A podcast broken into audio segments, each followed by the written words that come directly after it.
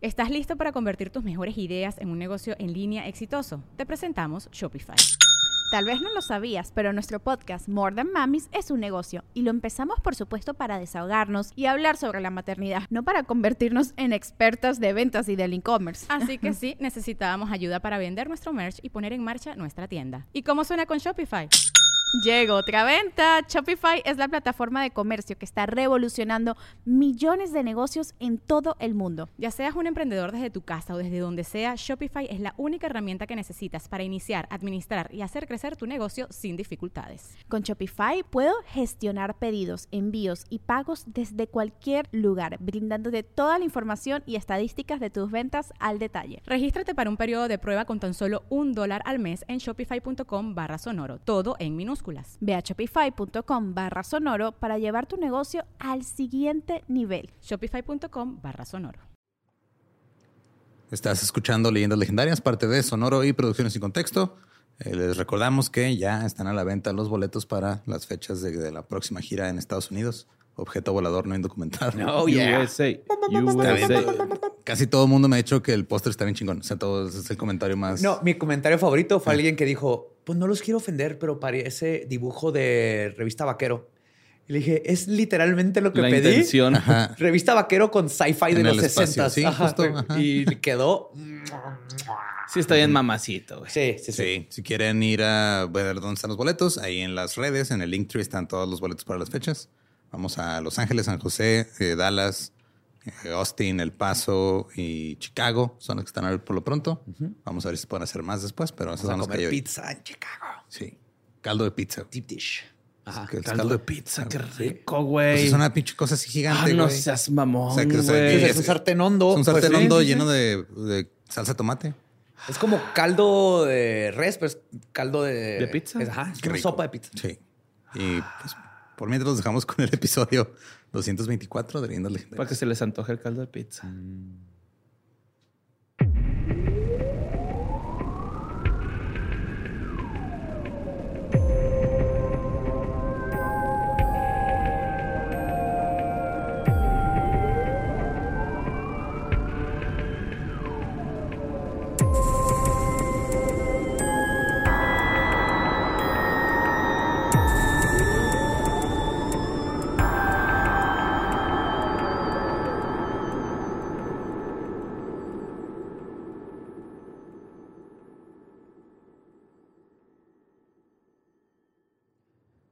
Bienvenidos a Leyendas Legendarias, el podcast en donde cada semana yo, José Antonio Badía, le contaré a Eduardo Espinosa y a Mario Capistrán casos de crimen real, fenómenos paranormales o eventos históricos tan peculiares, notorios y fantásticos que se ganaron el título de Leyendas Legendarias y seguimos en mes de junio, mes del padre aniquilador de familia. Fuck. Apenas estamos empezando. Vamos a la Cuatro mitad. programillas de eso, ¿no? Nomás cuatro. Nomás cuatro ya. Ahora, este vato que les Lo voy a triste es que no podrían ser un chingo. ¿Cómo? Sí, O lo sea, triste, podría güey. ser el año de Ajá. Sí. Sí. Ah, estaría verga, ¿no? Sí. Pero este en específico tenía un chingo de ganas de contarlo desde hace un chorro. Esta es la persona más detestable que van a conocer. No, no nomás por lo que hizo, sino como persona. güey. Ok. Cae gordo. Cae en los huevos, güey. Está pendejón el güey. Sí, sí, sí, güey. Es así que, hijo de pinche madre. Pero bueno, como siempre me acompañan este miércoles macabroso, Lolo y Mario Capistrani. Es correcto. What acompañamos. Los papás Ajá. de la mesa. Así es. Sí, nosotros este, hicimos esta mesa. Ajá. Un domingo con nuestros hijos. Nada, es cierto. Un saludo a Carpintero que nos mandó esto. Sí, Sí. Que se llama Jesús, por y a cierto. nuestros hijos. Y a todos los papás que celebran. esta Ah, mesa. también. Sí. Pues en 1971, un padre de familia decidió terminar con la vida de sus tres hijos, esposa y madre, cuando sintió que ya no podía proveer por ellos. Este cobarde e insoportable hombre vivió una vida robótica en la que el único valor que se daba a sí mismo era el de llevar el sustento al hogar. Ah, lo entiendo. Qué hueva conseguir trabajo, ¿no, güey? La neta, pinche flojera, güey. Tengo dos opciones. o consigo un trabajo que pague más o reduzco gastos. Sí, bo, reduzco gastos. Literal, eso hizo. güey. Su esposa lo veía de la misma manera, güey, de que nomás servía para proveer, güey. Pero no cogía chido el güey. Sí, mo. Ah, no, de hecho voy a hablar de eso. Ok. Este ¿Qué, no? estilo. ¿Eh? ¿No cogía chido? No, no, güey. Tío, es un vato detestable, güey. No, no tiene nada que lo redima, güey. Nada. Ok. Pero este estilo de vida no fue sustentable y un 9 de noviembre decidió terminar todo de la forma más fría y calculadora para luego huir y comenzar una nueva vida. güey. No sería hasta 18 años después que la justicia lo alcanzaría. güey. Hoy les voy a contar la historia de John List, el contador asesino. güey. No mames. Wow. Yes. Prepárense, güey. Esta es la historia de un contador. Lo que, o sea, lo que más me llama la atención es que no hay como que todo un subgénero de asesinos seriales que todos han sido contadores en su vida y eso los ha llevado a la locura, güey, a matar gente. Yo creo que sí. por- Números, que números, números, En las números. noticias nomás escuchas de contadores cuando o se roban un chingo de lana Ajá. Ajá. o cuando hay como este vato que se truenan y hacen alguna tontería. güey. Fuera de eso, nomás hacen que el mundo funcione todo a gusto. güey.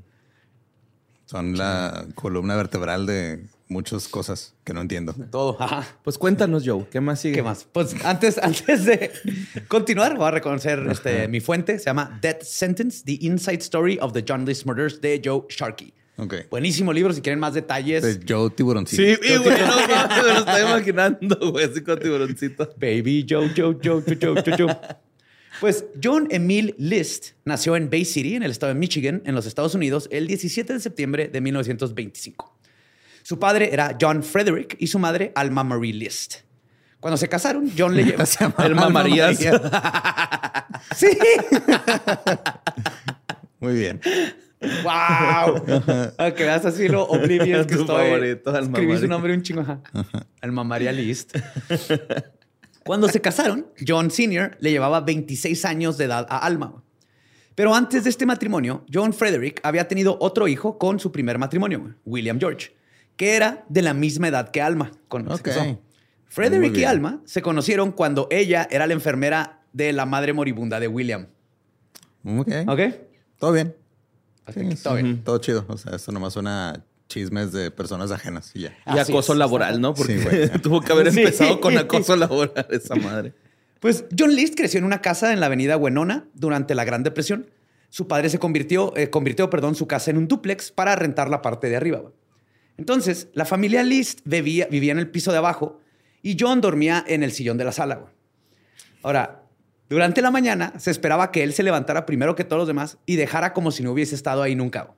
No mames. Sí, pues que qué, qué deprimente bajar y ver un güey ahí acostado. Tu hijo ahí, Sí. un vato que no paga renta, güey.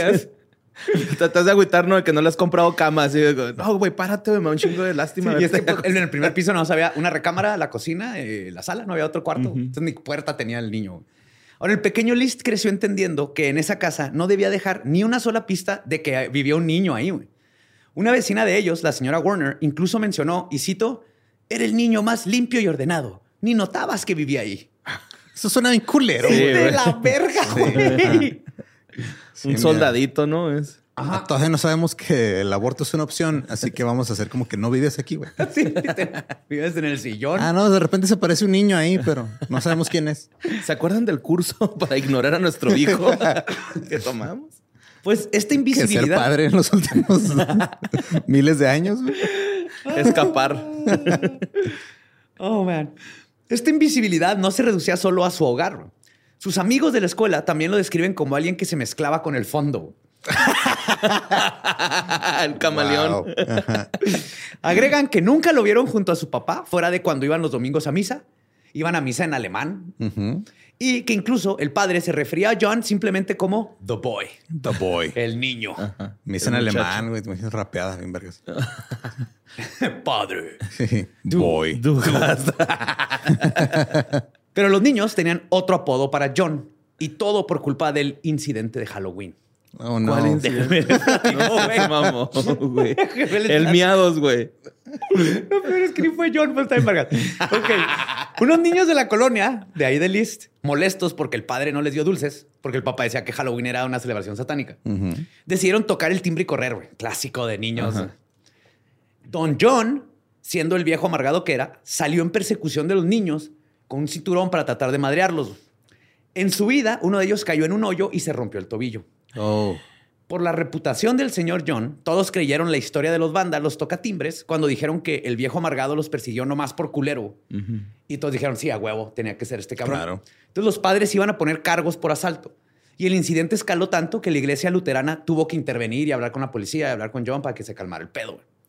Y Don John no terminó en la cárcel, pero de ahí y por el resto de su prepa, John List sería conocido como Trick or Treat Johnny. Trick or treat Johnny. Ahí viene Trick or Treat Johnny, el papá que persigue niños y los madrea, güey. Por pedir dulcecitos. Ese fue el gran incidente de Halloween, güey. Y acuérdense del papá de este güey, porque este güey va a hacer las mismas pendejadas. Ahora, contrastado con la frialdad del padre, Alma era una madre sobreacogedora.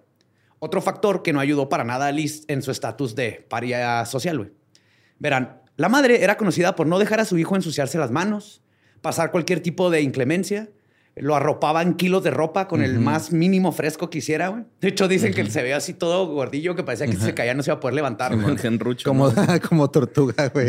espaldas. Y lo vean así paradillo con sus lentes, eh, paradillo solo en el, en el recreo, güey. Camuflajeado. Hijo, ponte un suéter. Ya traigo cinco. Por eso te falta el del. Es que es, es invierno. Ajá, y las dos bufandas. Sí. Y luego guardapedos y todo el pedo. No más. Pues además había niños de la colonia que la mamá no aprobaba, así que no lo dejaba juntarse con ellos. Aún y cuando era un adolescente. La gente describe a Alma como una reina, siempre parada en posición de firmes, con su barbilla en alto, y hablaba en plural, aunque solo le estuviera hablando a una persona y con un acento espeso alemán. Ok. O sea, nos gustaría que no te juntaras con mi hijo. Así es, tipo de... Ok. Como si estuviera hablando también por. Por, todos los. por por, toda toda la por la familia. familia. Por su reino, güey. Por su reino. Ok. En la prepa, John List por fin pudo conseguir algo de independencia de su mami. Aún así, su estancia en la prepa Bay City Central High School no fue muy trascendental. Casi nadie lo recuerda, y los que sí lo hacen solo porque se acuerdan del tipo raro que no hablaba con nadie, no tuvo amigos ni novias y no participaba en eventos de grupos. Y que siempre estaba vestido como contador. güey. No mames, allá desde niño. Sí, pues es que te tienes que vestir para el trabajo que quieres, no para el que tienes. y List lo sabía. güey. Incluso en los anuarios, en una sección para escribir profecías, nadie puso nada sobre John. güey. Nada más una persona describió algo y el comentario decía, va a no terminar en el ejército. No mames. Lo irónico es que le atinó, güey, completamente, güey. John se enlistó en el ejército saliendo de la prepa y pasó su primer año en Luisiana en el fuerte Benning. Pero su sueño por servir a su país rápidamente se cayó cuando se dio cuenta de que los demás soldados no eran niños de mami este, mimados como él. En un diario escribió, y cito, el sargento es un pelirrojo alto hillbilly cuyo lenguaje ofende mis oídos. Ñoñón el güey. Güey, él creía que le iban a dar, no sé, el ribeye y luego le- alguien iba Que lo iban a tratar muy bien, pues. sí, y alguien iba a lustrar sus zapatos. También aprendió que el rango en el ejército no tiene una correlación con la educación ni los buenos mora- este, modales. Modales. Por suerte, para el privado List, el 30 de agosto de 1944, su pesadilla en los pantanos de Luisiana terminó por un momento cuando fue mandado a casa a causa del fallecimiento de su padre. Ok. El funeral se hizo Sí, en el... listo, tengo una buena y una mala. La buena es que te puedes ir a casa. La mala es que. Ah, no, pues las dos son buenas, güey. Pues. Yo creo que la mala es que te puedes ir a casa. La buena es que falleció tu papá. ¿no? falleció el señor que te dejaba dormir en su sillón. De hecho, el funeral, güey, se hizo en lo que había sido su cuarto de niñez. O sea, el- ahí a un lado del sillón estaba el ataúd, güey. Y List es recordado como el único que no mostró ni una pizca de tristeza o duelo. güey. En febrero de 1945, John fue llamado para irse a Europa a pelear. güey. Pidió más tiempo para cuidar a su madre, pero el ejército se lo negó. Una vez allá, su regimiento fue inmediatamente capturado por los alemanes. Pero fueron liberados porque los alemanes se dieron cuenta que ya iban perdiendo la guerra y decidieron rendirse.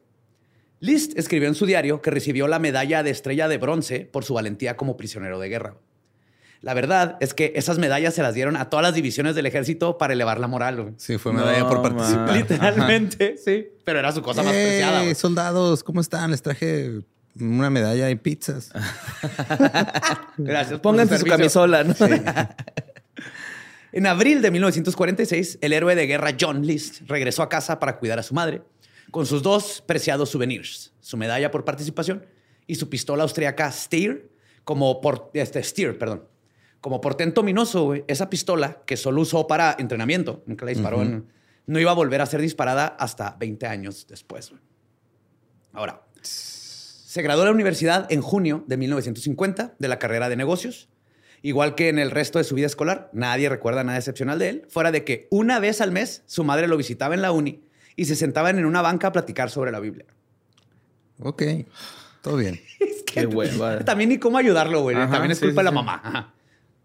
Consiguió un trabajo en una empresa de contadores como auditor. Su vida continuó siendo monótona hasta que una noche de octubre de 1951 Empezó a escuchar a una mujer que narraba su vida, güey. No seas mamón. Ey, mata a tu familia. no seas En 20 mamón, años. John usará esa pistola para matar a su familia. ¿Qué? Ay, Ah, no. En octubre del 51, Gran Fajo- película, güey. Es Tommy Pickles. No, la voz está Laura. ¿Cómo se llama la? Laura Torres. Laura Torres. Es Laura Tony- Torres la voz, güey. Pickles. Tommy Pickles. De Rugrats. Ah, Ella ya, hace la sí. voz. No, y ok, es- ya, ya, ya. Es actriz de doblaje y ella es la voz de. Sí, me la conocimos en una convención acá en Juárez. Pensé que había alguien que se llamaba Tommy Pickles. No, no. Laura, la, la que Sí, hace a Tommy sí, sí. Pickles. Pues fue a jugar boliche con otros contadores. Ahí, Debe ser el, el juego boliche así más exacto de la historia. Ay, no, pero qué imagínate hueva, las güey. cuentas, sí, güey. Sin conversación se me Mira, le figura, ¿no? reducimos estos puntos aquí, pero si los añadimos del de acá, ya quedamos en verde. Ahora, ahí conoció a Helen Seifert y su hermana Jean. Helen acababa de enterrar a su esposo la noche anterior. Era un soldado que murió en Corea seis meses antes, pero su cuerpo apenas lo habían repatriado. Es que está cabrón la paquetería, güey. Sí. Lo atoraron en la aduana varias veces. Sí, mo. Oye, la señora debe estar bien fuerte, ¿no? Pues Sí, ella lo enterró, güey. Ella sola, güey. A palazos. Lo... Luego llega y no pagas el impuesto y lo tienen ahí en la aduana, en la aduana un chingo, güey. Sí, impuesto por el muertito. Pues Jean había llevado a su hermana a ese lugar para ayudarla a distraerse un poco. Ahí conocieron a List y a su amigo Ted. List se sintió inmediatamente atraído por Helen y Helen por Ted. No seas mamón. Ay, qué bonito. Salieron un tiempo y hay una foto ahí en los show notes de la noche donde conoce- conoció a las dos hermanas. Está List con las dos hermanas. Salieron por un tiempo, pero luego Helen se enteró que John tenía, que Ted, perdón, tenía una esposa e hijo y lo dejó. Cuando List se enteró de esto, inmediatamente le habló a Helen y la convenció de, de- de ir a una cita. Puedes contarme lo que quieras. En el contador eres tú. Bueno, puedes contar conmigo para lo que quieras. Cuéntame. Las pecas de las... Te cuento lo mucho que te amo. Ahora, él no perdió el tiempo en ahogarla en regalos y dinero. Y Helen, estando en un estado de luto, vio en List a un hombre bien educado, ambicioso, un poco hijo de mami, pero a final de cuentas, un buen prospecto para una viuda de 26 años con una hija de 9. Damn. Yes.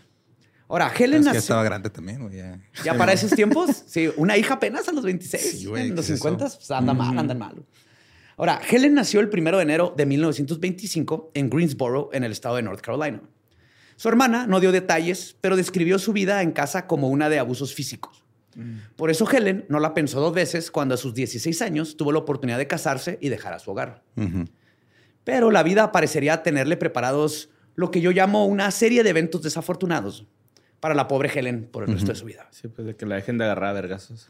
Eso fue lo primero, nacer en una casa culera. Luego, el primero le sucedió cuando nació su hija Brenda. El doctor militar que la atendió, pues su esposo era militar, no todo lo hacían en la base militar. Accidentalmente le arrojó éter en el ojo derecho durante el Ah, parto, güey. no No, what A la mamá. A la mamá. sé si estaba pisteando éter y salió y dijo, a la verga, y le- pero le echó éter en el ojo. Pues es que era el neceser que usaban en ese tiempo, güey. ah, sí, cierto. Yo creo que le estaba poniendo así la nariz mientras jalaba de la cabeza al bebé. Y lo, Y "Ah, se- verga". ajá, le salpicó No en el ojo. sí. mamón, güey. ¿Y se le pudrió o qué? ¿Pero Esto- en cuál ojo fue? ¿En En el derecho. el éter? El otro.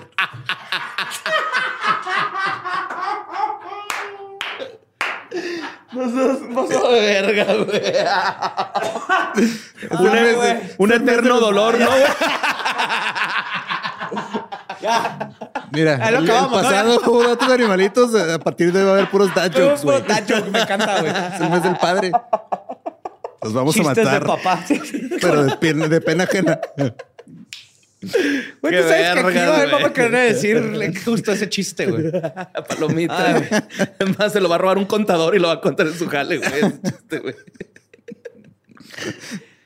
Entonces, de ahí en adelante, esto causó que su ojo derecho perdiera movimiento y visión, lo cual le daba como un ojo pues, que siempre estaba viendo para un lado. Un ojo yorkiano, le decimos. Un ojo York. sí. En las, no, en las, se le nota en las, fotos, en las fotos. Y también pues, no tenía visión periferal. O sea, si le llegabas por el lado derecho, no, No te se da veía. cuenta. No se da cuenta. Bueno, estos son camaleones, va, güey. Una tenía el ojo de camaleón, el otro la personalidad. La piel. sí. Camuflaje. Luego después tuvo un segundo hijo, pero falleció a los seis meses por un problema genético que había heredado Helen a su hijo. Ay, qué bueno, güey. Al año siguiente, su tercer hijo falleció antes de nacer. Entonces, Está bien, está bien. en 1960 Sí, a que se topen con esos dos pedazos de pendejos, güey. Sí, está se van a juntar, güey. Ahora, en 1947, su esposo la contagió de hepatitis y casi muere, y también de sífilis, que Ah, claro. el esposo había contraído con sexo servidoras en Corea. Sí. Para salvar su vida, Helen fue regresada a un hospital militar en los Estados Unidos. Estaba- Estaban viviendo en Corea cuando pasó esto, obviamente. Pues mientras estaba en el tratamiento, se muere el esposo. No seas mamá. Ok. Y luego se lo regresan seis meses después y es cuando conoce al pinche contador. Pues ahora, dos meses después de conocerse, Helen le avisó a List que estaba embarazada. Y List orgullosamente le contó a todos sus amigos contadores que ya había cogido. güey. Ok. O en sus palabras, y cito, Helen está embarazada. Hemos sido íntimos en varias ocasiones. No Eso es lo que estaba presumiendo, güey. Y Yo cogí. Sí. Le pregunta a su copa, oye, ¿en qué columna van las cogidas? ¿Quién es la balance general? Pues se casaron el 1 de diciembre de 1951 en una iglesia luterana de Baltimore. List preparó una luna de miel para conocer California. Helen dejó a Brenda encargado y todo iba a ser perfecto. Hasta que de último momento, List decidió invitar a su mamá a la luna de miel Hijo porque de su- su... mamá no conocía California. güey. Hijo Entonces de fueron su los puta tres. madre, ahora sí. Sí, la neta, no mames. Yes. Qué pesadilla. Bueno, güey. depende, ¿no? O sea, No, pues si no te vas a chingar también a la jefa, pues arre, güey. Sí, a huevo, sí. Sí, ¿no? No, no, No, eran yo tan- creo el de- no iba- eran sureños, güey. Ajá, iba con la mamá a decirle, ayer tuve Ah, no, espérate. List, Helen". List invitó a su mamá. List Sí. invitó a su propia Ah, mamá. entonces, Fíjate, o sea, man, yo pensé que Ajá, esta Alma. morra había Iba invitado a su mamá. Las de- dos, güey, de todos modos, ¿no? O sea, ¿por qué invitas a cualquier padre de cualquiera de las Hazte dos de la pareja de luna de miel, güey? está muy pendejo. Ahora, en 1954, Chale. John y Helen se mudaron a un departamento en el suburbio de Detroit, donde tuvieron a su primera hija, Patricia Marie. Eventualmente, List cambió su trabajo de auditor para irse a trabajar en la compañía Sutherlands de contador ahí mismo. Era una compañía que vendía papel, específicamente paquetes de productos como mantequilla, margarina, cartones, cigarros, servilletas y jabones. Clásico para Ok. List. güey. Su nuevo trabajo hizo que la familia se cambiara a vivir a Kalamazoo. A pesar de ser socialmente analfabeta, a Liz le fue bien en ese nuevo trabajo y comenzó a ganar lo suficiente para comprarse su propio hogar. Le Se camuflajeaba así. Lo convirtieron en el asistente del manager regional. Luego que pensé, güey, trabajaba en una empresa de papel. Este güey es de Dwight. contador. Es un Dwight. Es Dwight. Ajá. O sea, al poco tiempo de la mudanza, Helen quedó embarazada de nuevo y en octubre del 56 tuvieron a su segundo hijo, John Frederick, en, en honor al abuelo. Y dos años después tuvieron a su tercer y último hijo, Frederick Michael, el 26 de agosto de 1958. A sus dos hijos les puso Frederick. Mira, yo diría algo, pero en mi familia hay como siete Juanes, güey. Entonces, Ah, sí. o sea, era mi tío Juan, su hijo mayor Juan Carlos y luego el Ah, hijo pero, menor pero Juan eran por Ángel. hijos. Estos eran Ajá. dos hijos. No, tuvo dos hijos que se llamaban Juan. Ah, no, entonces sí. Y Sí luego-. Sí, yo también tengo dos compas que se llaman José Luis y Luis Alonso. Los dos son Luis. Ajá, los dos son Luis. Y los Luises, ¿no? Así. Ajá. Y ahora uno de esos hijos, el que no se llama Juan, le está poniendo las mismas iniciales a, a todas sus crías. Entonces, ahí hay, hay nomenclaturas extrañas ahí. Sí, me imagino. Está padre, pero pues está curioso. Está complicado, ¿no? Cuando gritas ese nombre y todo el mundo voltea. Sí. En una También en la primaria había un güey que tenía dos hermanos y todo su segundo nombre era Oscar, porque papá se llama Oscar. Entonces, Eran eran- todos, ajá, Héctor Oscar. Simón, José todos se llamaban Oscar. Y Meyer. no seas mamón, güey. Tres Oscarines. Pues, como era de esperarse, como- Cuatro, ¿no? Porque pues son papá también. Ah, sí, son cuatro. Ah, no seas mamón. Pobre la jefa, güey. Pues en mi familia hay creo que siete Segismundos. güey. O sea, que haya De- uno ya de es. ¿Por qué? no sé. en, en alemán es Sigmund, Ajá. pero en español sí está raro. Segismundo. Está bien. Lo siento, ya sé que me estás oyendo. Segis y Segis y Segis y Segis. Y mundo. Y Segis. Mundo es el que no nos cae tan chido. y Segitititos y, y mis ancestros, pero sí hay muchos, hay demasiados Segismundo. Bueno, como era de esperarse, con cuatro hijos, un esposo como List y un departamento pequeño, Helen cayó, ah, bueno, y sífilis, Helen cayó en depresión lo que la llevó a beber y eventualmente a que le recetaran pastillas mágicas de ama de casa de los 60. Uh, de las mejores. Ajá. Particularmente el sedativo Doriden, que terminaría tomando por el resto de su vida. Esto causó ¿Ya se que... había tratado la sífilis? Eran los 60 y había penicilina, güey. Sí, pero... ¿Le gustaba así? No bien.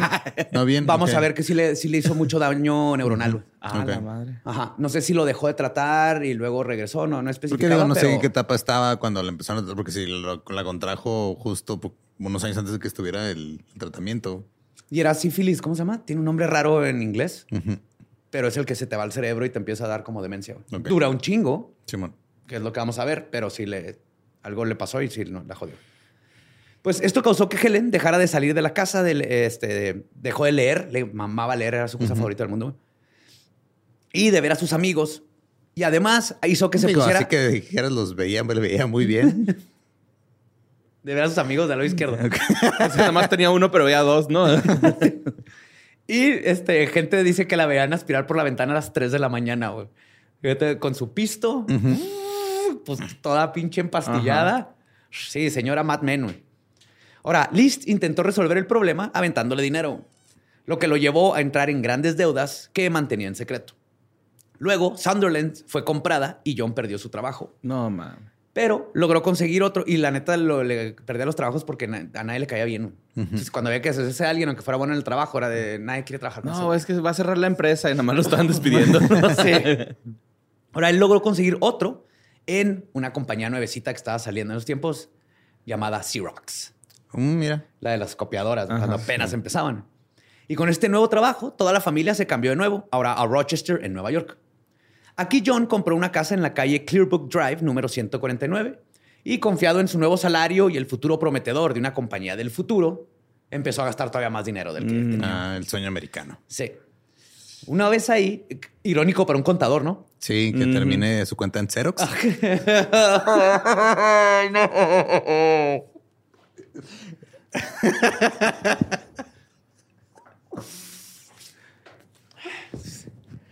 Muchas gracias. Un honor.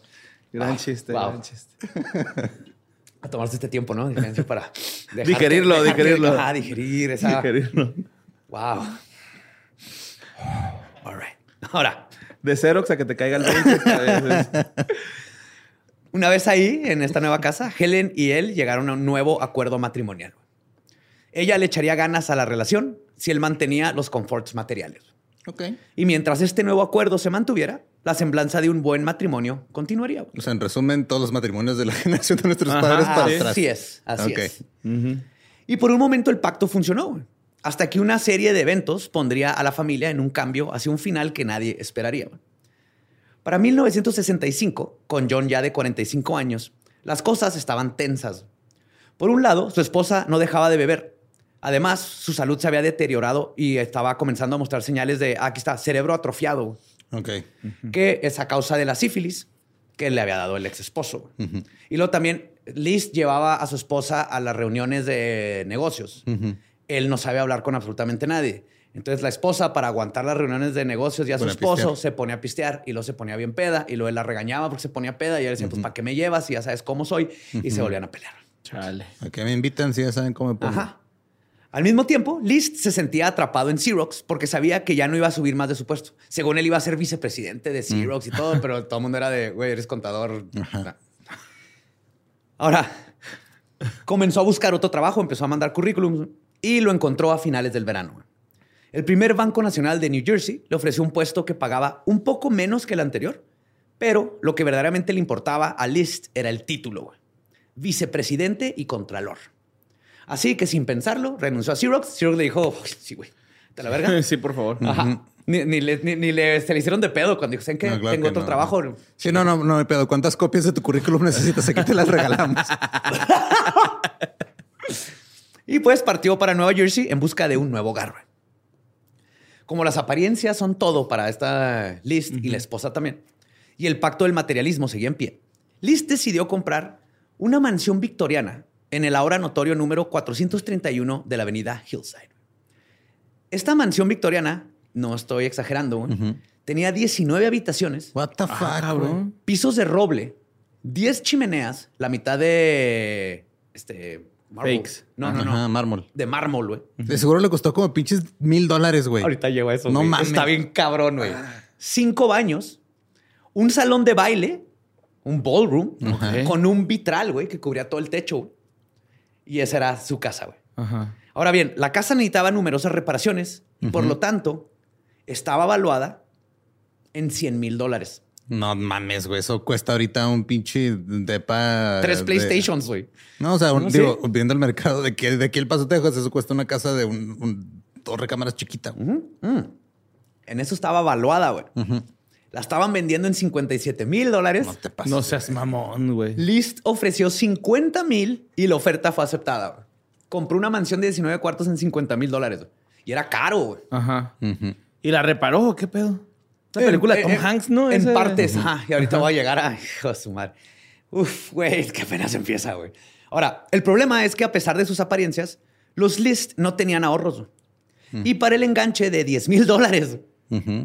John tuvo que acudir a su madre a la hipoteca de mil dólares. No, 700 y algo dólares al mes. O sea, 15 mil, bueno, ahorita ni siquiera el dólar está a 20, pu- 12 mil pesos al mes. Por una casa, una mansión Por una victoriana. casa de mamón, 19 cuartos. En, un, en una montañita de pasto. güey. Aparte, está Ah, casi como la de ahorita- Psycho, güey. Ajá. Ahorita son 12 mil pesos por una, una, una recámara con 19 roomies. Ajá. Pues sí, pero ahorita de haber bajado, ¿no? Porque pues ahí matan, güey, ahí en ese.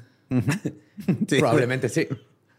Pues para conseguir estos 10 mil dólares, Qué John- hueva ser fantasma en una casa tan grande. ¿no? O sea, tener que ir espantando Sí, en todos los cuartos. Ah, güey, está hasta allá, no. Yo me, Sí, me- no mames. Más esperaba que venga al sótano, güey. Yo creo que no espantas, ¿no? Escoges un cuarto y ya Sí, no quedas. chingas a Sí. nadie. Ah, güey, ya llegó. Espérame, espérame. Ah, le muevo el vaso. Uh. Pues John tuvo que apretarse el cinturón e ir a pedirle dinero a su madre. ¿Quién? Sí, sí. Pero ella aceptó prestarles el dinero con la condición de que se pudiera ir a vivir con ellos. Y Liz le dijo, claro que sí, madre. Y claro que no le preguntó a acá". su esposa, nomás dijo, ah, por cierto, ya viene a irme mi mamá con Yes. nosotros. A la mamá la pusieron en el tercer piso. Y la mamá en el tercer piso tenía su propia cocina y todo. Pero vivían en la misma casa. No quiero bajar a Ajá. verlo. Aquí fue donde los vecinos, inmediatamente cuando se cambiaron a vivir, güey, notaron que el nuevo inquilino era un poco peculiar. Mientras que List diligentemente pintaba eh, una que otra cosa de la casa y atendía el jardín de su casa, pretendía que no escuchaba a los vecinos cuando los saludaban. Ok. Sí, buenos días, vecino. Ah, el potosinazo les aplica. Sabía que se Sí, así. así lo aprendimos en San Luis. Güey, además, sin importar si era verano, invierno, día o noche, cuando List rastrillaba hojas o usaba la podadora, siempre lo hacía con traje completo y corbata, güey. no seas mamón, güey. ¿Para qué, Pinche verga, psicópata, güey? y zapato boleado, güey. ¿Para qué, güey? Porque así es este pendejo, güey. Tío, que es insoportable, güey. No saluda y lo ves así a las 8 de la noche podando el pasto en traje, como Man in Black, güey. Yo creo para estatus, ¿no? Así como de apariencia. acá. Miren. No, si tuviera, o sea, si quisiera tener una apariencia mejor, no estaría podando él el césped, tendría a alguien más podando el césped por él, güey. De hecho, era la otra cosa. Tenía Todos los de ahí tenían quien les podara el césped y diera mantenimiento de casas. Y él, que tenía la casa más grande de todo el vecindario, salía él mismo. A lo mejor el mayordomo, güey, de ahí de la casa, ¿no? Y tiene que ir en traje para confundir. No sé, güey, está muy pendejo. Era listo, esto, está ¿no? bien pendejo. No, no es eso, ahorita vas a ver. Ahora, dentro de la casa, John también tenía a todos traumados. Cuando fueron creciendo sus hijos, se volvió controlador. Su presencia teutónica era algo que temer, porque trataba a sus hijos como si estuvieran en un reformatorio. Esta actitud se extendía más allá de la casa. Resulta que se ofreció a ser líder de los scouts. Ay, no. Mm, la- Los otros padres cuentan que List hacía que los niños marcharan como soldados prusianos, mientras ellos solo querían jugar. Luego, sí, los ponía a los niños de 6 años. A Así que, marchar así. Tírate y dame 20 lagartijas, hijo de tu pinche madre. Y el Así güey lo-. Como del ejército, güey. Sí, güey. Ya, señor, mejor enséñeme a usar, a hacer unos nudos, porque ya no quiero. Yo vine a hacer nudos, señor. y Enséñeme a prender fuego. Es maníaco. Luego se ganó la enemistad de los demás padres, porque pues ahí todo el mundo se veían siempre en lo de los scouts y todo eso.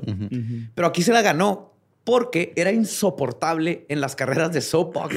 Ves que los niños en Estados Unidos carritos, Ah, no los carritos de madera y que los Sí, los tiras con soapbox. pura gravedad, los soapbox. Son los que vemos, güey, acá en la tele. Ajá, Red Bull, pero- Exacto.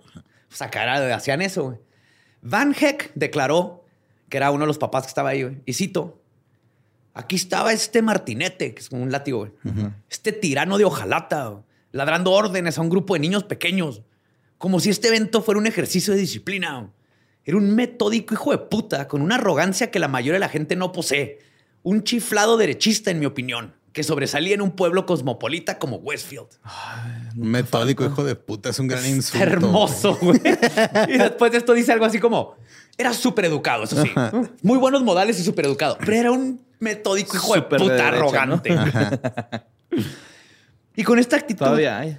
John apenas duró un año en su nuevo empleo en el banco nuevo. Oh, oh. El título que tanto codiciaba era un poco engañoso. Resulta que su trabajo consistía en vender créditos a negocios. Entonces, List era bueno con un trabajo estructurado, pero como pueden ver, era pésimo para tratar con personas. Sí, claro, güey. Pones a ese güey en ventas, no te va a vender ni madre. Así es. Cuando perdió su trabajo, la humillación fue tanta que no le dijo a nadie de la familia lo que había sucedido. Por el contrario, güey. List continuó saliendo todas las mañanas en su traje Ah, claro. con el periódico debajo del brazo. Güey, Güey, leía el periódico completo. güey. Agarraba el periódico y de la página uno, como si fuera un libro, lo leía y lo abría la página y lo leía todo así hasta que acabara. Y que cuando llegaban las caricaturas se reía y lo seguía leyendo. ¿Y no llegaba todo, el clasificado güey. para buscar jale o qué? Sí, Ajá. Sí, sí. Leía todo el clasificado, güey. Aunque no, hasta cuando no estaba buscando jale, güey. Leía todo el pinche periódico. Entonces salía con el periódico debajo del brazo, su portafolio, todo. Se iba a la estación de tren, Digo, lo criticamos, pero es como estar viendo todos los TikToks que te salen hasta que se acaban, güey. casi. Ajá, sí. Pues él se iba a la estación de tren donde se quedaba ocho horas leyendo un libro para luego regresar a casa y decir que le fue bien en el trabajo. Esto sucedió cinco días a la semana por seis meses. No Un mames. chingo. Se salía así de que hasta luego, mi amor, voy al trabajo. Mm, Gracias por mi lonche. Y iba a la estación de Se tren. sentaba güey. ahí a leer. por Sentadillo. ¿Y dónde saca el dinero, güey? Ah, ahorita ves. En ese momento te regalaban créditos nomás por existir, güey. Ajá. No, pero le, le picaba. Te llegó eso, pero le picaba el ahorro de la mamá y cosas así. Ahora, después de los seis meses consiguió otro trabajo en 1967 en el mismo puesto anterior, pero también duró menos de un año. Aunado a sus deudas anteriores, Helen volvió a enfermarse y List se vio obligado a pedir un préstamo de 4 mil dólares, que asumo yo que han de ser como 58 mil dólares de hoy, güey. Ajá. ¿En qué año estaban? 70, 60, los 69, güey, por ahí. ¿En cuánto era? Ah, 67. 4 mil dólares. Ok. Tú síguele, te digo cuánto es. Este, estos 4 mil dólares los sacó contra su casa. güey. Dos meses después, se vio forzado a sacar una segunda hipoteca de su casa por 7 mil dólares para poder pagar los 4 mil originales. Sí, güey. Ya empezó a girar ahí feria. Ya empezó, te digo que es súper irónico siendo contador. Ahora, mientras todo esto estaba pasando, ¿cuánto es? 33 mil dólares. Ah, cabrón, estaba mamando, pero no estaba tan lejos. 4 mil del 69 son 33 mil. No, mames. Le puse 58 por mamar, pero no estaba tan lejos. Qué miedo. güey. Entonces, mientras todo esto estaba pasando, él sacando préstamos y no viendo cómo acabar, Helen comenzó a beber más. Y constantemente sacaba la foto de su ex y comentaba en voz alta, qué guapo estaba, No mames. qué hermoso, güey, qué perfecto. Este güey sí era un hombre de verdad. Eh, cuando había fiestas, le enseñaba a los demás. Pues, Miren lo que me estaba comiendo antes de este pendejo. y se la pasaba chingando a Liz que se cortara el pelo, que se hiciera un corte militar. Como, como ese vato. Porque el güey siempre desde que nació, así con partidura para el mismo lado, nunca tuvo otro corte de pelo. Además, hablaba abiertamente de cómo no estaba siendo complacida sexualmente. Se ponía pena en las fiestas y decía, este güey no sabe coger. No me he venido en El 20 otro, años. El otro mínimo me dio sífilis, pero este ni eso. No. Me dio el catarro del amor. Verga, güey. No, es lo que quería y no le daban. no, sí le daba, pero pues no, no de buen sabor, no, no chido, güey. Ahora, al mismo tiempo que está este desmadre, güey, seguían gastando como siempre. güey. Si Helen quería vestidos, Liz se los compraba. güey. Si los hijos querían juguetes, conseguía el más caro. güey. O sea, que era una bici, Ajá. buscaba la bici Más de cabrona. moda, la más cabrona, Ajá. es lo que le compraba. güey. El dinero se estaba agotando, la paciencia también, y no podía comprar el amor. güey. Y las paredes estaban cerrando y List estaba a punto de explotar. Y por explotar me refiero a que de una manera fría, calculadora y metódica asesinaría a toda su familia en un solo día. Ahora, antes de eso, dos cosas sucedieron que terminaron empujando a John por la deriva. güey. Primero, su hija Patty llegó a la adolescencia y llegaron los 60. Ah, el List. amor. List era el tipo de hombre que ordenaba a niños scouts como si fueran soldados de la SS Luftwaffe. Y no estaba listo para los hippies. Ni de pedo, güey. Ni de pedo. Oh my God. Alguien, por favor, apunte todos estos. Vamos a hacer ahora un libro de chistes de Dad jokes. Sí, por Lolo. Ahora, él tenía que aprobar las amistades de sus hijos, ¿no? Controlaba sus rutinas, jugaba la pelota con ellos, catch, vestido de traje. Hijo de güey, qué pinche sociópata. Dice, papá, ¿quieres aventar que- la pelota de base? Ahí vengo, me voy a poner mi traje. Y lo salía. Y los vecinos dicen, me da mucha risa, güey. Cita el vecino y Cito dice, yo lo vi aventar con el traje con sus hijos y aventaba la pelota como mujer. Ok. Bueno, como mujer antes de que las mujeres pudieran jugar béisbol. Se hace mamón. Mínimo el vecino tiene, ajá, tiene la intención de cambiar y mejorar como persona, güey. Se aprecia el esfuerzo, se De aprecia. alguien de los 60 tratando de... No, güey. Hay, hay una chispita de woke aquí, sin querer, pero. Qué risa, güey. Entonces, los 60 trajeron un mundo completamente ajeno y alienígena, para un hombre estricto y de rutinas como Liszt. Y luego, su hija se hizo hippie. Damn. En una ocasión, güey, la policía le llamó y le dijeron que su pequeña princesa, ahora con el cabello hasta la cintura y vestida con jeans, había sido arrestada junto con una amiga por, y cito, caminar en el centro después de la medianoche, fumando cigarros y riéndose. Iban giggling mientras No fumaban. Y las arrestaron. Ajá. Pues era un pueblito chiquito donde Claro. eh, así en la noche algo malo están haciendo. Ajá. Y pues te arrestaban, ¿no? O sea, te llevaban ahí, te ponían, te sentaban en los sillones en lo que eran tus papás, no es como que te metían a la, a la celda. Pues John llegó a la estación de la policía a las dos y media de la mañana. De Vestido traje. de traje. Mamón, y oliendo a Colón. O sea, que se puso aftershave. Ajá. James Moran, el jefe de policía de ese tiempo, comentó y citó: ¿Quién demonios se levanta a esa hora y se pone un pinche traje, güey? Un policía que está en turno. Agregó que en esas situaciones, por lo general, los padres ven la situación pues, como algo fastidioso. Ajá, sí. Ugh, otra vez. Pero John llegó enfurecido, güey. Ajá. Así, le- le- ¿cómo es posible? Toda la familia, qué vergüenza, mi hippie. Disculpen, te traje con. te- Se rasuró, güey. Se rasuró Antes antes, de de, ir. De ahí en adelante, la relación entre List y Patty cambió para siempre. Comenzó a desaprobar de los amigos hippies de su hija. Le decía prostituta por usar jeans apretados. Apretados de los 60, mon. son pero- Acampanados. pero eran Ajá. jeans, ¿no? Y consideraba pecaminoso que ella quisiera estudiar teatro. Que Oh, si no. es verdad, es, es que es pecaminoso, pero Ajá. cama no tiene nada de malo. Ahora, en una ocasión que Patty iba saliendo de la casa con una camiseta blanca con el símbolo de paz y amor que decía Make love, not war, hace el amor, no la guerra. John la forzó contra la pared con su mano en su cuello y le arrancó la camisa y la hija salió corriendo así topless a llorar al cuarto y no salió como tres días de la casa. Así de pinche. ¿Tienes una servilleta? Verga, güey, pobrecita. Claro, güey. También le tenía prohibido escuchar sus discos. Decía que era, no era un turntable, la regañaba.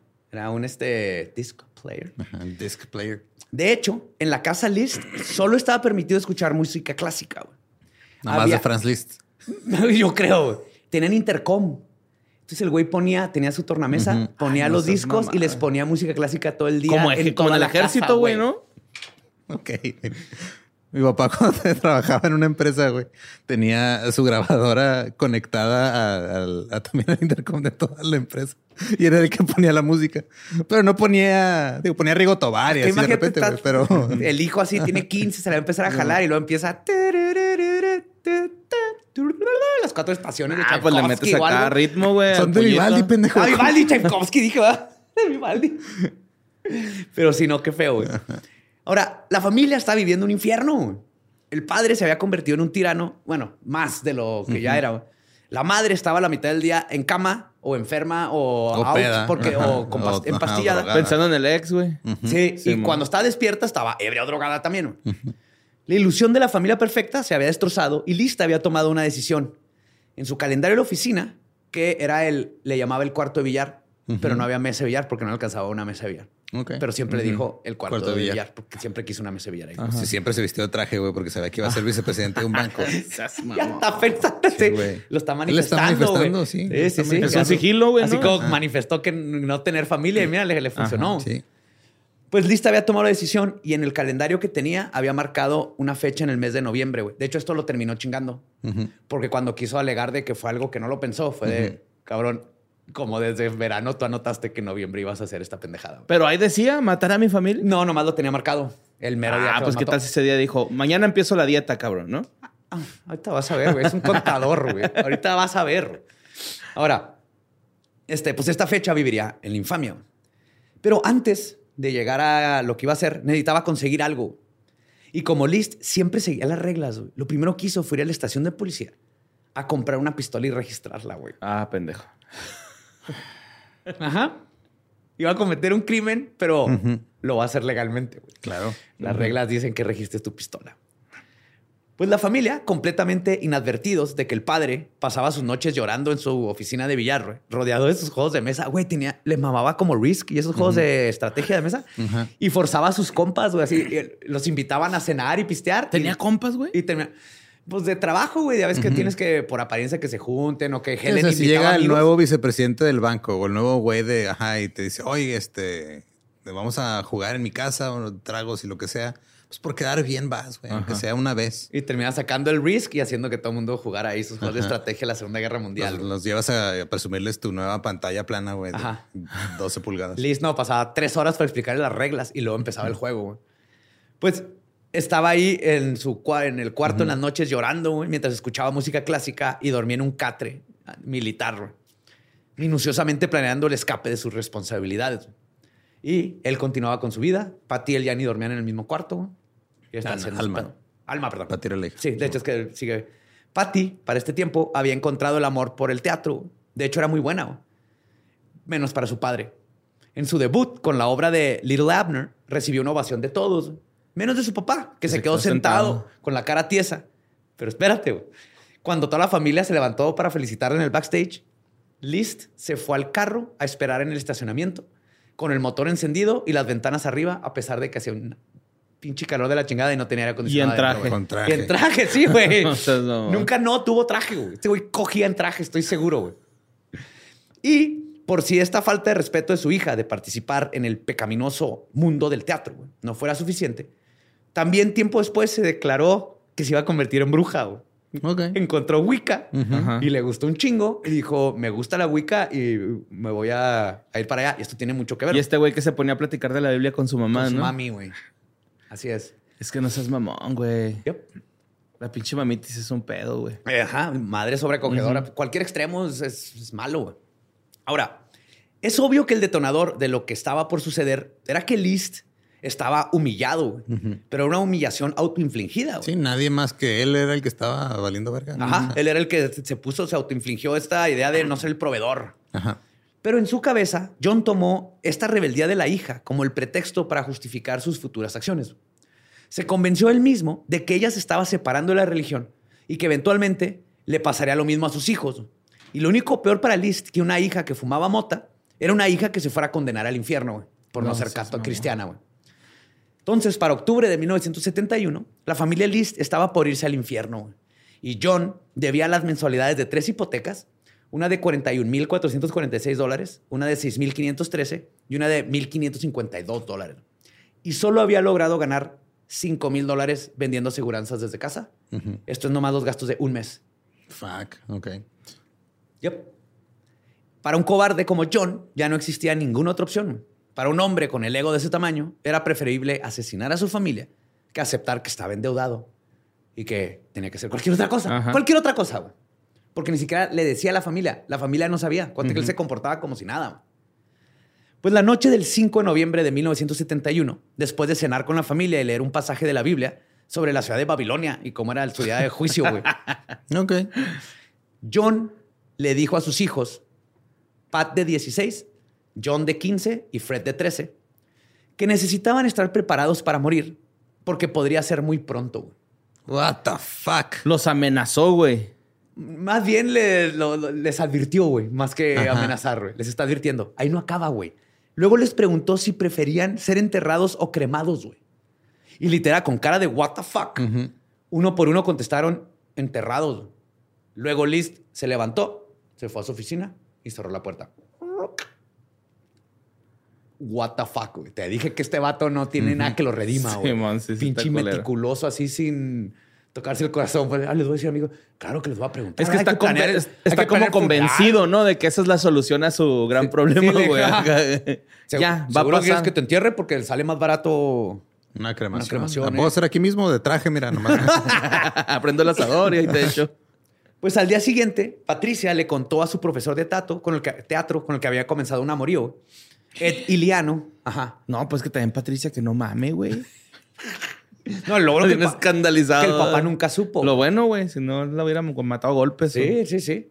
Que su padre la iba a matar. Dijo, güey, me, me va a matar mi papá. güey. Cuando él le aseguró que claro que no, güey, que era así, ah, cosas que dicen los papás, Patty le dijo, y cito, dijo que me iba a matar. A mis hermanos también. Nos preguntó Ajá. si querían que nos enterraran o nos cremaran, güey. Y pues ambos estaban anonadados entre la- eh, con la situación, porque no es todos los días que un asesino avisa sus planes. Y no sabían por qué les había advertido. O sea, le dijo, "Eh, te sigue, pero ¿por qué les dijo? Y ya, no tengo idea, güey, pero es mi papá y no dice estas mam- eh, no, no tiene sentido el humor. Este hombre, si dice algo, es porque Es lo va a hacer, güey. Entonces ese día Ed decidió acompañar a Pat a su casa para que se sintiera mejor. Ahí conoció a Alma, Helen y los hermanos.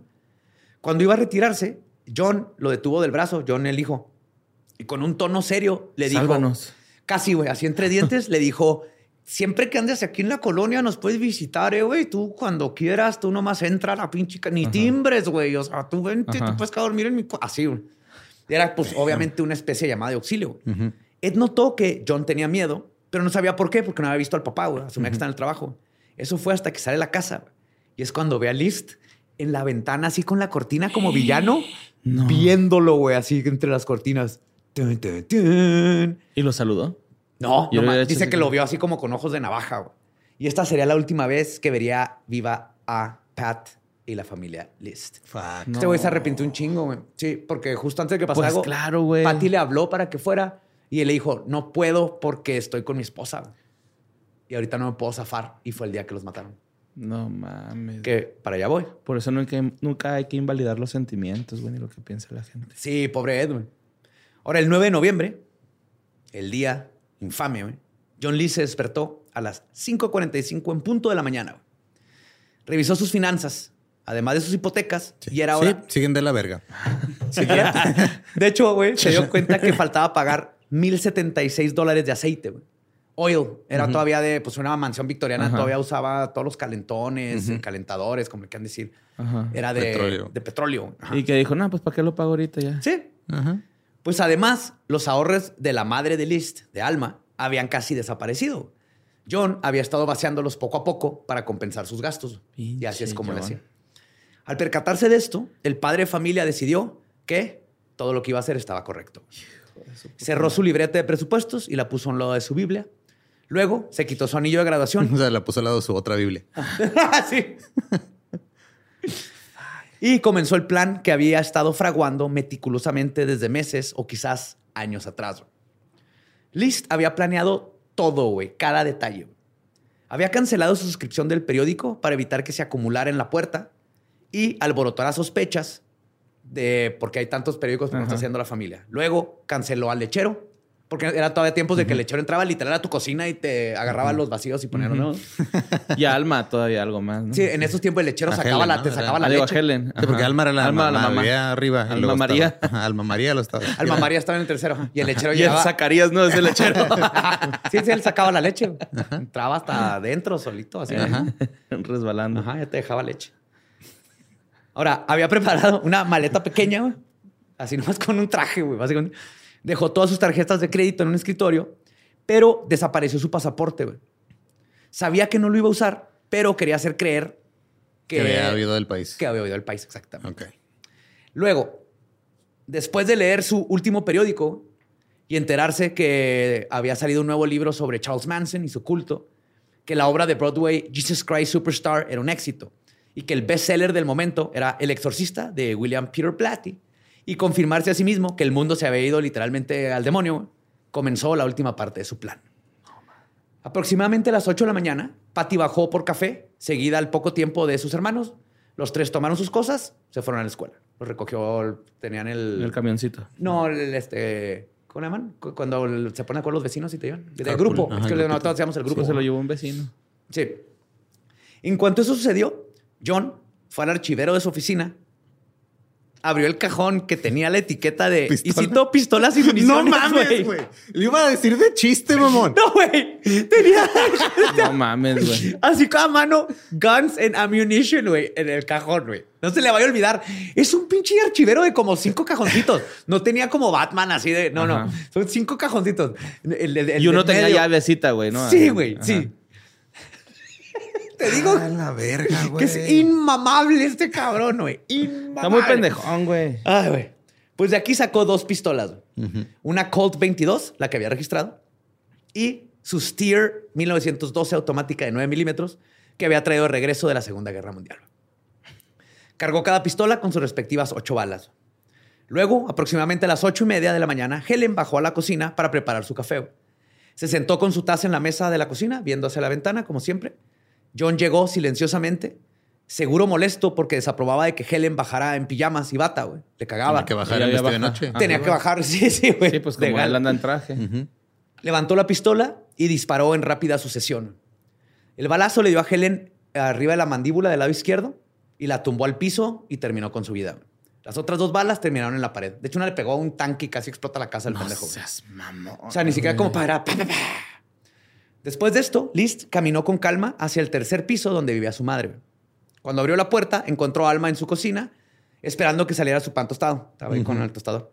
Al ver a su hijo, le preguntó qué había sido el ¿Qué ruido fue ese ruido? Ajá. Ajá, que había provenido de abajo. Como respuesta, John levantó la pistola y le disparó a quemarropa a su madre arriba del ojo izquierdo. güey. No mames.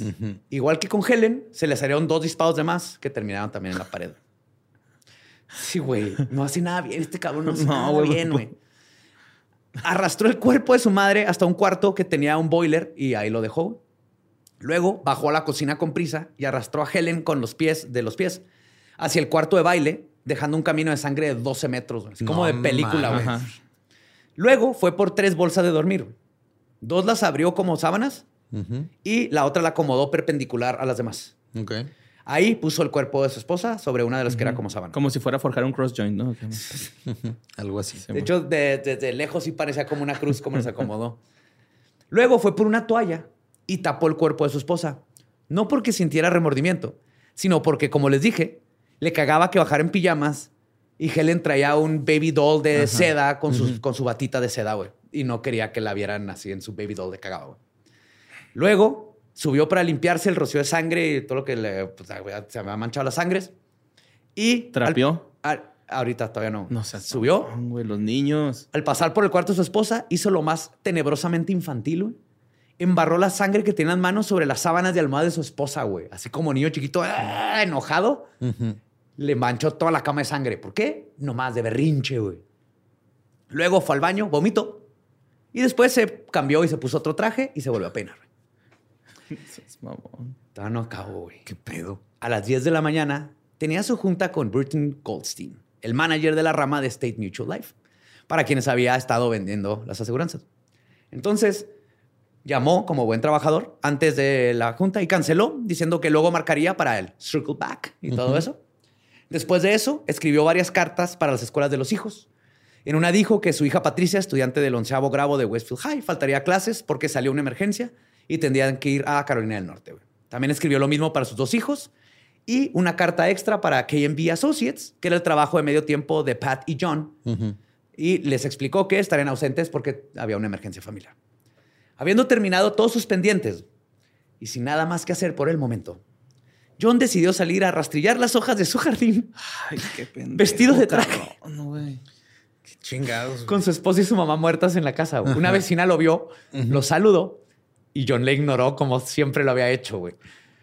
Ok. Ah, que la verga con este compa, güey. Está que de la... Cuando terminó, Pinches se hizo un sándwich de peanut butter y jelly, güey. Para comer. Ajá, pinche niñote. Y comió en la cocina donde está la sangre de la esposa. Sí. Digo, qué rico, sí se me antojó ahorita. así A mí también. que Me Crema de encanta. maní. Crema de maní Pues sí, y pero nosotros no mermelada de acabamos de, matar a nuestra mamá y a nuestra esposa, no, güey. O sea, no está la- la- el riel de sangre, güey. así.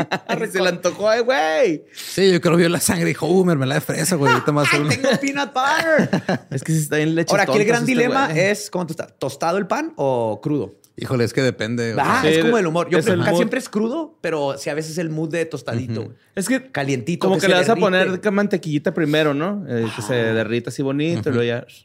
Sí, señor. Ah, se me antojó. güey. Pues a pesar de que Cohen, este pendejo, había pensado en todo, güey, todo, güey, tuvo que improvisar. Cuando Patty, que se supone no llegaría hasta las 5, le marcó para decirle que si pudiera recogerla porque se sentía mal. Traía cólicos. Esto lo sabemos por Ed. Cuando habló con ella, ella le dijo, me siento bien mal, traigo cólicos bien culeros, te puedo ver. Ah, aparte tengo miedo a mi papá. Y él dijo, no puedo por esto, te veo más tarde. Entonces, List fue a recoger a su hija, güey. Luego, como caricatura, güey. Que dijo, "A huevo, voy a adelantar trabajo para salir temprano. Ah, güey, ese es el güey No, que adelanta trabajo y para empieza a hacer más trabajar. empieza a trabajar con lo de mañana, güey. Sí, es ese tipo de cabrón. No, güey, llega con la hija, abre la puerta y sale corriendo. Se mete a la casa, güey. Entonces, Patty, pues nomás, pues tardó un rato en Ay, entre mi el papá dolor. me caga así, ¿no, Pati, güey? Agarró su mochila, unos libros, güey, y entra por la lavandería y nunca vio a su padre escondido, cómicamente, güey, si lo que estaba a punto de pasar no fuera algo tan despiadado, detrás de la puerta, güey. O sea, salió corriendo, se metió y luego se escondió atrás de la puerta con la pistola, güey. Como pinche caricatura, güey. Levantó la pistola, le disparó a Pat a quemarroca ropa en la nuca y la mató, güey. En cuanto entró Pat, Giro de gracia. arrastró el cuerpo y lo puso a un lado del de su madre. O sea, de la mamá de Patty. Ajá. Ahora habían dos rastros paralelos de sangre, güey, de metros que iban de la cocina al cuarto de baile. Aproximadamente a la una de la tarde se volvió a cambiar de ropa y tenía pues un chingo de traje, asumo yo. y era hora de comenzar con los pendientes de la tarde. Manejó al centro y vació lo que quedaba de las cuentas de su madre, de varios bancos. En total sacó unos 50 mil dólares del dinero que su padre le había dejado a su mamá en bonds y certificados y así. Luego se justificó todo a sí mismo diciendo que no era robar, ya que su mamá estaba muerta y no iba a necesitar lo que le había dejado el papá. Y técnicamente Pues pues le tocaba a él. Pues Pues sí, tienes razón, pero pues que no chingue. luego fue a la oficina de correo a dejar las cartas que había escrito para, para el, este, los hijos. Otro momento de improvisación le tuvo que salir, güey, cuando Fred llegó a KMB Associates y se enteró y le avisaron que su hermana no había ido a trabajar, que les marcó que estaba enferma. Sintió que algo estaba raro, güey, entonces marcó a la casa y le contestó a su papá. La secretaria de ahí de KMB, Margaret Colasar, recuerda que John le gritó a su padre y citó, ¿qué le pasó a Patty? Fred le avisó así que todo bien, de hecho aquí está en la casa. Entonces Fred avisó en el trabajo, ¿saben qué? Me tengo que ir temprano. Y Fred List fue a recogerlo también, güey. De nuevo, aplicó la de correr a la casa. digo, si ya te funciona. Mira, ¿ya viste para allá? O sea, si ya te funciona una vez, pues lo vuelves a hacer. Güey, se me figura, es el güey que cuando ponía la cubeta con agua arriba de la puerta. Yo lo llegué a hacer, nunca me funcionó porque siempre me trampaban, pero lo intenté, güey. Y Era Yo el sí, mismo le puse un movimiento. vergazote a mi carnala, güey. Porque eran cubetes de aluminio, güey. Sí, güey, con esas, güey. Sí, güey. o sea, me tocó que se cayera, pero no les caía arriba, güey. No, se le, le caía acá en la cabeza, güey. Mi carnala. Desmadre, güey. Ah, güey. Entonces corrió, se puso detrás de la puerta y le disparó en la nuca a su hijo. güey. John no alcanzó ni a quitarse la chamarra. Su cuerpo fue llevado junto con los demás y para lo que debió haber sido el peor día de su vida. No seas mamón, güey. Es que estás describiendo cuando jugaba Red Dead Redemption, güey. ¿Haz de cuenta? Así, güey, así, güey. Así este güey. No, pero tú le aventas bombas molotov a las vacas, güey. Pero O sea, también a los humanos. o sea, y yo no tengo juicio ahí en pero esa tú, madre. los, tú los vas apilando. Es que tú, o sea, tú eres caótico, güey. Sí. ahí. Este güey es meticuloso. Sí, lo está haciendo. Y de hecho, güey, es lo que haber sido el peor día de su vida. No porque estaba ejecutando a su familia uno por uno, güey, sino porque era bien pinche meticuloso y sus planes continuaban cambiando. güey.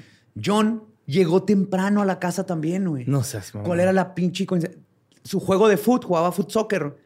Este, estaba haciendo tanto frío que se canceló.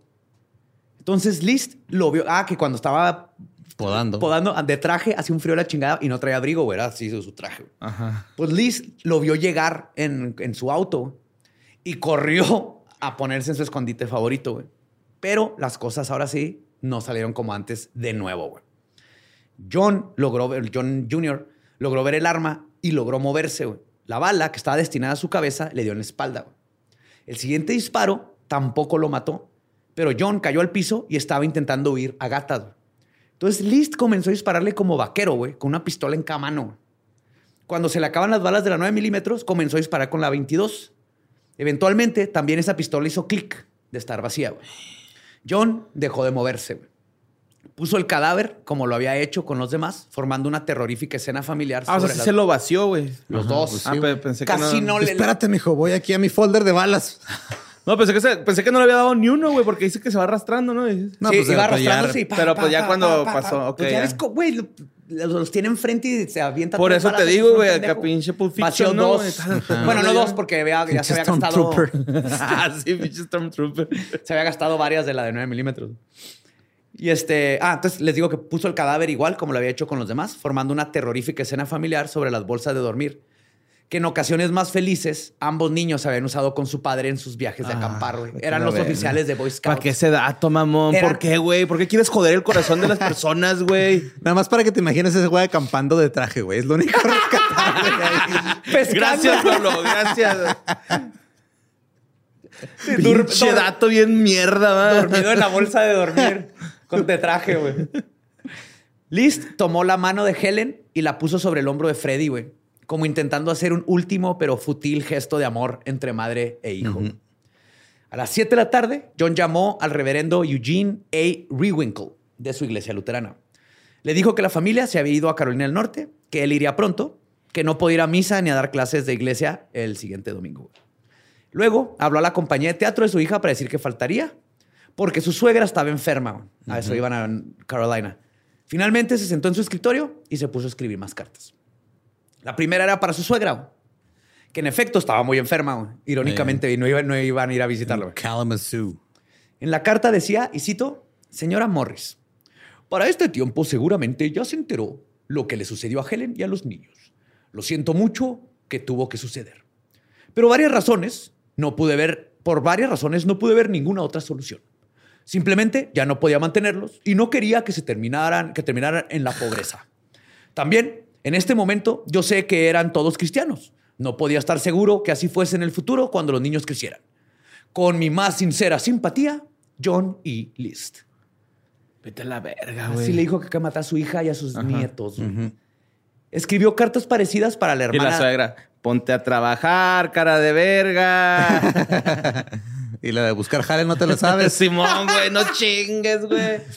Pues escribió cartas parecidas para la hermana de Helen, Betty Jean Seifert, la hermana de Alma y Lydia, e incluso para su jefe, Burton Goldstein, donde además de explicarle por qué había hecho lo que hizo, o sea, a su jefe lo tenía tan arriba que decidió que era pertinente avisarle Claro. que había asesinado a toda su familia.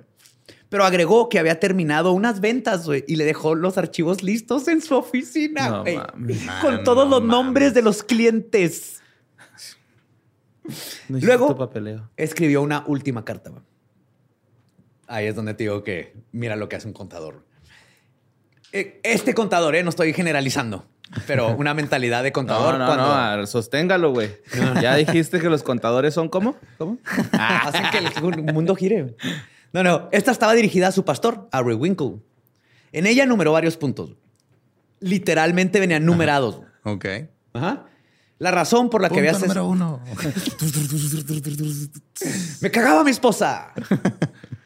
La razón por la que había asesinado a su familia este, era que no quería que terminaran viviendo con asistencia social. Justificó que eso llevaría a los hijos a entrar en shock y que él no quería eso para ellos. También dijo que Pat, estando tan determinada en entrar a actuación, seguramente le iba a llegar este, este mundo a dejar de ser cristiana. Uy. Luego, culpó a su esposa por haber dejado de ir a misa, lo que veía como una mala influencia para sus hijos. Explicó que mató a su mamá para ahorrarle el horror de tener que vivir con el, y cito, tremendo shock de lo que hice a mi familia a su edad.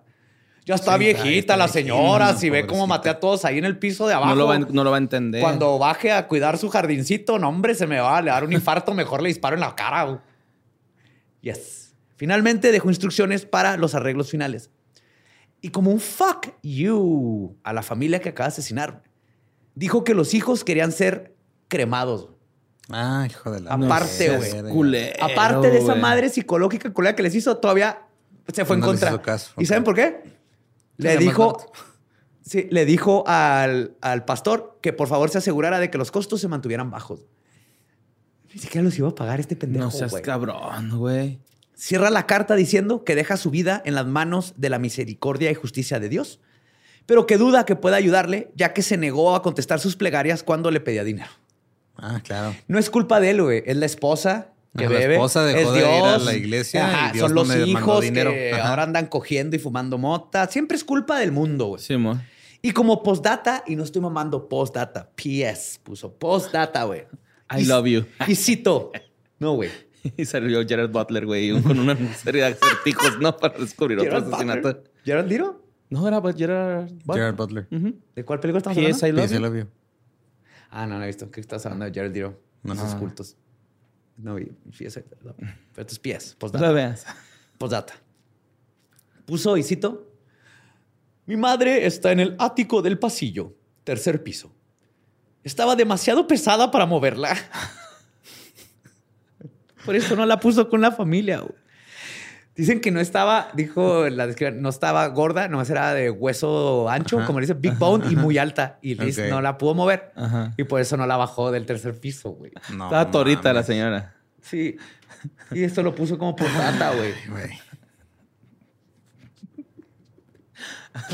Es que no, güey. Te digo, güey, irredimible este imbécil. güey.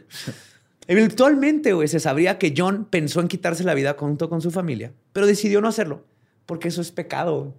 Claro. Y luego no podría reunirse con ellos en el cielo. O sea, estaba diciendo, los maté, se fueron al cielo, Ujú. pero si yo me mato, yo no me voy No al me cielo. voy a ir al Si Ya cielo. cuando yo me muera, pues los veo allá y todo va a estar bien. Esta era su mentalidad. Pues este... Aparte que culeraron a un familiar, güey. Sí, ¿verdad, güey? ¿Te acuerdas? ¿Qué pedo, papá?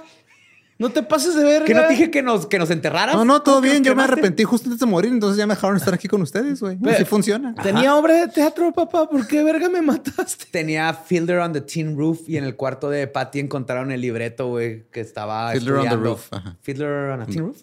Nomás es Fiddler on the Roof. Ajá. ¿Cuál es el de Tin Roof? Hot Cat on a Tin. Bueno, Ajá, Simón. Fiddler on the Roof era su próxima obra, güey. Verga. Pues después de terminar de escribir, se preparó cena, güey. Lavó los platos, los puso a secar y luego se fue a dormir para partir en la mañana, güey. Se fue, se puso pijama, se levantó, se puso traje. Su todo, pijama güey. también tiene corbata, güey. Con la familia ahí abajo, güey. Es una playerita de máscara de látex detrás. no, no seas mamón, güey. O sea, tuvo todo un ritual el güey como si... Como si su, día- su día, Es que está bien rutinario. su este día no güey, cambió, güey. Para nada, nomás. Entre sus pendientes del día metió a asesinar a su familia, güey. Literal, es como si ahorita que, ah, tengo estos pendientes. Entre Sí, esto voy Eso a ir no es a lo que pagar quise decir cuando dije que necesitabas dedicarle tiempo a tu familia, Ajá. John. Exactamente. No mames, güey. Y se peló, güey, temprano. Se fue. Agarró su maletita, su carro. Se fue. ¿Para dónde se fue? Ahí voy. Ed, los vecinos y amigos, todos sospechaban que algo no estaba bien después de una semana de que nadie escuchó nada de nadie a pesar de las cartas. güey. Pero aún así nunca llamaron a la policía ni se atrevieron a entrar. Aunque Ed dice que él sí entró. Él entró y vio a la familia, güey. Oh, fuck. Y corrió. Los vio muertos y corrió porque le dio miedo de que estuvo adentro de una escena del crimen.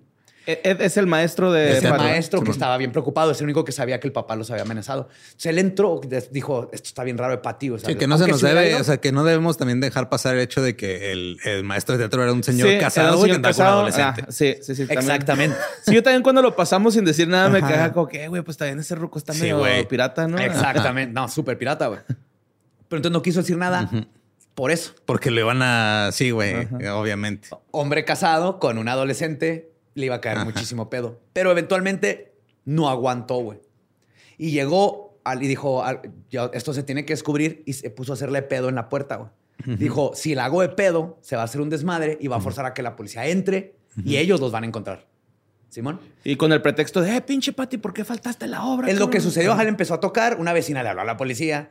Otros vecinos, los de al lado, que también sospechaban, fueron y les dijo a este güey, es que algo está mal. Y ellos dijeron, sí, sí, algo está mal. Y empezaron a tratar de abrir ventanas. Si algo está mal, se escucharon como su- 20 balazos, ¿no?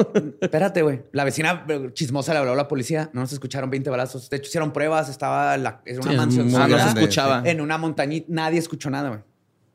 Esto que les estoy contando de cómo trataron fue el 7 de diciembre de 1971. No mames. un martes por la noche, casi un mes después Ajá. de los asesinatos. Fue cuando finalmente encontraron los cuerpos, güey. Un No mes después, güey. Casi 28 días. Pero, pues, no hacía frío. entonces, yo creo que no Se mantuvieron- tan- Ah, el vato puso el termostato justo a la temperatura para que estuviera Ok. fríito, pero que no se acabara el gas, el petróleo. Yes, no quería gastar petróleo, güey. Planeó todo, güey.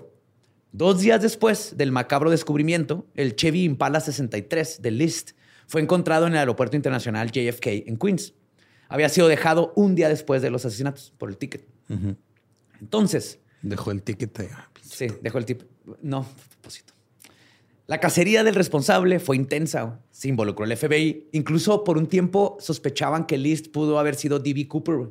¿Neta? De que se hubiera Se parece un chingo. del- Pues. D.B. Cooper igual, pelo cortito militar con los de era el asesino del Zodiaco. Deme su dinero y me va a tirar del avión. Ajá, y lo, lo investigaron porque decían, este güey no tiene nada que perder. Alguien como List ah, podría robarse un avión y aventarse en paracaídas, pero no, nada que ver List con D.B. Cooper.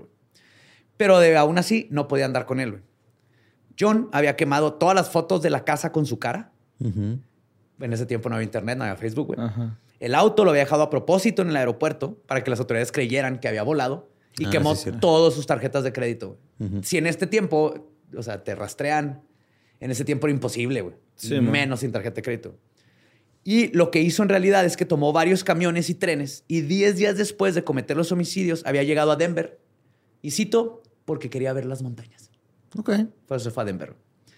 Ahí compró una casa camper con el dinero de su mamá y se convirtió en un chef en el hotel donde llegaron a ir de vacaciones en tiempos anteriores a esquiar él y su familia, güey.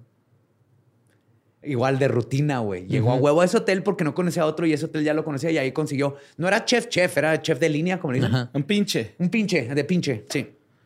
Pinche Cuatro. toda su vida fue, pero ahora Ajá, ya. Pinche list.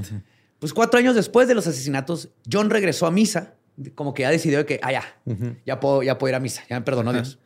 Donde conoció a Dolores Miller, no Dolores, Dolores. Dolores. En un evento para solteros, para cristianos solteros. Ok. Seas mamón. Se presentó como Robert P. Clark. No irónicamente, pero era un compañero del de prepa, güey. Ok. Uno que sí era popular y sí tenía amigos. y Así todo. es. Sí, ¿Sí? sí, sí, No sí. Y en ese tiempo era bien mames. pelada cambiarte de, De nombre. de, y de nombre y de número de seguro social. Nomás pues llegó un vato bien parecido, muy educado, a decirle se me perdió. Y después de tres o cuatro intentos ya le hicieron todo el proceso burocrático y consiguió su nombre y su Ajá. seguro social. güey. Pues conoce a Dolores y le dice que su esposa había muerto de cáncer del pulmón y que nunca tuvo hijos. Y en 1985, a sus 51 años de edad y exactamente 14 años y 14 días después de haber asesinado a toda su familia, List o Robert Clark se casó de nuevo. Se mudaron a Aurora, Colorado, donde List, ahora con una nueva vida por delante, comenzó a trabajar de contador. Claro. ¡Ah, qué huevo este güey! Güey, pudo haber sido instructor de kayak. No sé, güey. Abrir un pat-pat golf, un No, pero golfito. Qué raro tener un instructor de kayak en, en traje, güey. De hecho, güey, perdió su trabajo, güey. Y de nuevo, forzado a vivir de los ahorros de Dolores, empezó a chingarle toda la lana, güey. Ahora, en 1989, la búsqueda por List seguía en pie. Y es cuando el artista forense Frank Bender realizó un busto reconstruyendo cómo se vería List 18 años después. Era una chingonada de busto. No era como el de la mata viejitas. Ni como el de Cristiano Ronaldo. Güey, este cabrón, eh, Frank Bender, fue con antropólogos y tomó en cuenta, vio que era su, oh, este, sus antepasados, que era de genética alemana y tomó todo eso en cuenta y revisó para ver cómo se vería 18 años después casi. No mames. Está bien cabrón. güey. Está igualito. Y entonces, igualititito. güey. No mames. Tan cabrón que te va, güey. El domingo 21 de mayo de 1989, el busto y el caso aparecieron en el primer año de estar al aire del programa America's Most Wanted, creado por Adam Walsh después de la abducción y asesinato de su hijo Adam. Wanda Flannery, de 57 años y vecina de Dolores, vio el programa. Luego compró la revista tabloide Associated Press, que había sacado la foto. Fue con el chismesote con su vecina. Vecina, no vas a creer que tu esposo mató a todos. Betsy, pon el té. Pon el té. Oh my God. Como que estás hot, ¿no? Ay, que haya matado a su ¿Qué crees? Tu esposo mató a todos. Es un aniquilador de familia. Siéntate. Cayó. Fue con el té. Está bien verga el no me cayó. No me cayó. Pues fue con Dolores, quien no, no le creyó más que nada porque estaba en, Un shock. en shock, güey. Porque sí, Dol- Dolores sí sospechaba, está muy raro. Porque decía, güey, ¿por qué no tienes ni una fam- familia, güey? Nadie. Nadie. Y siempre tenía pretextos. Era raro, no sé, le quitó lo raro, güey. A pesar de que se dejó crecer el bigotillo, güey. Era, seguía siendo listo, güey. Y dejó de usar trajes. Ah, Ya se vestía un poquito más casual. Sí. Kakis. Cambió a kakis y, y manga corta, güey. Camisa de vestir de manga corta y cambió. Polo y kaki. Sí, sí. A Más ingeniero, güey. Y New Balance. Me voy a disfrazar de ingeniero. Camisa de vestir manga corta, ingeniero. Cosplayer del vato. ¿ah?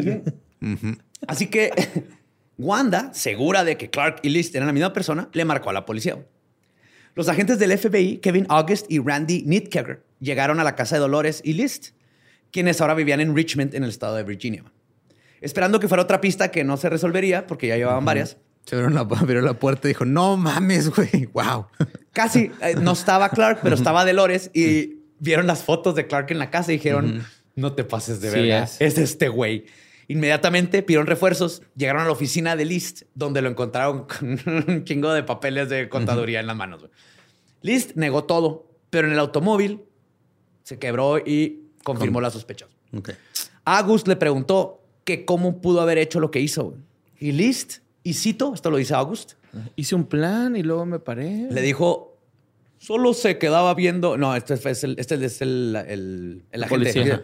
Solo se quedaba viendo al vacío, lo estaba viendo por el retrovisor. Luego vi una lágrima salir de su ojo derecho y eso fue todo. Fue una sola pinche lágrima. God damn. Obviamente, su juicio fue increíblemente mediático. De hecho, un joven escritor de Saturday Night Live llamado Conan O'Brien no mames. estaba de espectador en el juzgado. güey. No güey, ese güey le mama el crimen real, güey. Le mama. Hasta la fecha. Estaba obsesionado con el caso y sabía Sí. que el caso iba a ser No en Nueva York. mamón, güey. ¿Fue? Y fue, güey. Era escritor de Saturday Night Live y se iba a la corte a ver el juzgado de John List, güey. Conan, we fucking love you. Yes. Ajá. Ese güey se la pasa hablando de que Esto lo dijo en My Favorite Murder, güey. Sí. Neta, qué mama estuvo No mames. Conan. O'Brien joven. Wow. Yes. Pues John List fue encontrado culpable de todos los cargos, a pesar de que el jurado tardó nueve horas, güey. En deliberar si era culpable o no, güey. Tan sus pinches cartas. Y fue sentenciado a cinco cadenas perpetuas. Uno por cada uno uno. por cada. Y de, y de las que son una arriba de la otra, Ajá. no seguidas. Es que te pueden dar cinco de, En paralelo o en, en paralelo serie. o en serie. Eran en serie. Sí. ajá. Pues después de que se le informó de su condena, List se levantó y dijo lo siguiente. Y citó. "Mm, deseo informar a la corte que sigo sintiendo verdadero pesar por la tragedia que ocurrió en 1971. La tragedia que ocurrió, Sí, como güey, si él como no hubiera hecho la tragedia que causé, la- el Ajá. desmadre que hice, la chingadera que ocasioné. No, no, no. Por la tragedia que ocurrió en 1971. Reptilectric, no me arrepiento de nada. Qué mamón, güey. Siento que debido a mi estado mental en ese momento, no fui responsable de lo que sucedió. Pido a todos los afectados por esto su perdón, su comprensión y sus oraciones. Él no hizo nada, nada de su culpa, güey. Pues pasó el resto de su vida en la cárcel y falleció el 21 de marzo del 2008 de complicaciones de neumonía a sus 82 años de edad. Fuck. Aún en la cárcel, continuó siendo un hijo de la verga, enojándose si no abrían su celda a la hora exacta cuando le tocaba su medicina. Eh, Dicen los de alrededor que, no sé, le llevaban su insulina a las 12 Ujú. y si llegaban a las 12.06 empezaba, ¿dónde está mi insulina? Ya son las 12.06. No, nomás eso. Entre todos se comparten comida, se guardan comida y se la comparten. Pues este güey le racionaba las aceitunas a dos por día máximo a sus compas, güey, para que duraran más, porque a él le mamaban las aceitunas, güey. Ah, mira. Entonces, mientras a él le compartían comida, él no daba más de dos aceitunas al día, güey. No chingues, güey. Y así, Ojalá lo hasta el último día de su sí, yo creo que sí, hasta el último Vale. día de su vida, List siguió siendo un pinche insoportable, güey. Wow. Cabrón, güey. Qué horrible persona, güey. Sí, me, me dieron ganas de golpear a alguien, güey. Les dije, güey, este es insalvable, no hay, no hay nada redimible de este cabrón. Sí, o sea, es que digo, obviamente lo que hizo es horrible, ¿no? Lo que hizo Chris Watts también es horrible y todo, pero, o sea, no sé, o sea, como que hay niveles, o sea, es entre culero y super culero, no sé. Ajá, ajá. Aparte cae gordo, ¿no? Así Ajá. como que está seco el güey. No tiene color ni nada, güey. Pues por eso ni cochaba bien, güey. ¿Sabes? O sea, Es de esa carne seca que ni sal le pusieron, Ajá, así sí, sí, insípida, sí. güey. chiclosa. acá. Chiclosa, que tienes dos meses ahí en un Oxxo, güey, porque nadie la compró, ya está toda guacada. Sí, es engrudo ese güey, así, ¿no? Ajá, dale. Qué bonito. Pinche listín. Ay, pues. Pues qué mal pedo. Pero pues digo, vamos a la mitad del mes apenas. Sí, apenas empieza. A ver qué falta. ¿Vas a traer más dad jokes el próximo miércoles? No. Voy a traer un, un juguetito para que Badía se tiente tantito el corazón. así. Pues, es parte de que la gente dimensione lo que acaba de hacer este imbécil. Y en esos sleeping bags donde se fueron de campamento puso sus cadáveres. Te digo un Ah, dato bien cabrón. Eran sleeping bags oficiales de los scouts que costaban un huevo porque eran branded, que decía always prepared. Porque el güey, cuando tenía que comprar sleeping bags Pues para sus más hijos, caro, ¿no? compró las más caras. güey. Y luego las echó a perder. Pues no ahí, estaban tan preparados para eso. Y ahí descansaron en paz. Ajá. Sí. Ajá. Pues síganos en las redes como arroba leyendas podcast. A mí me encuentran como ningún Eduardo. A mí como Mario López Capi. A mí me encuentran como El Va Diablo. Nuestro podcast ha terminado. Podemos irnos a pistear. Esto fue palabra de Belzebub.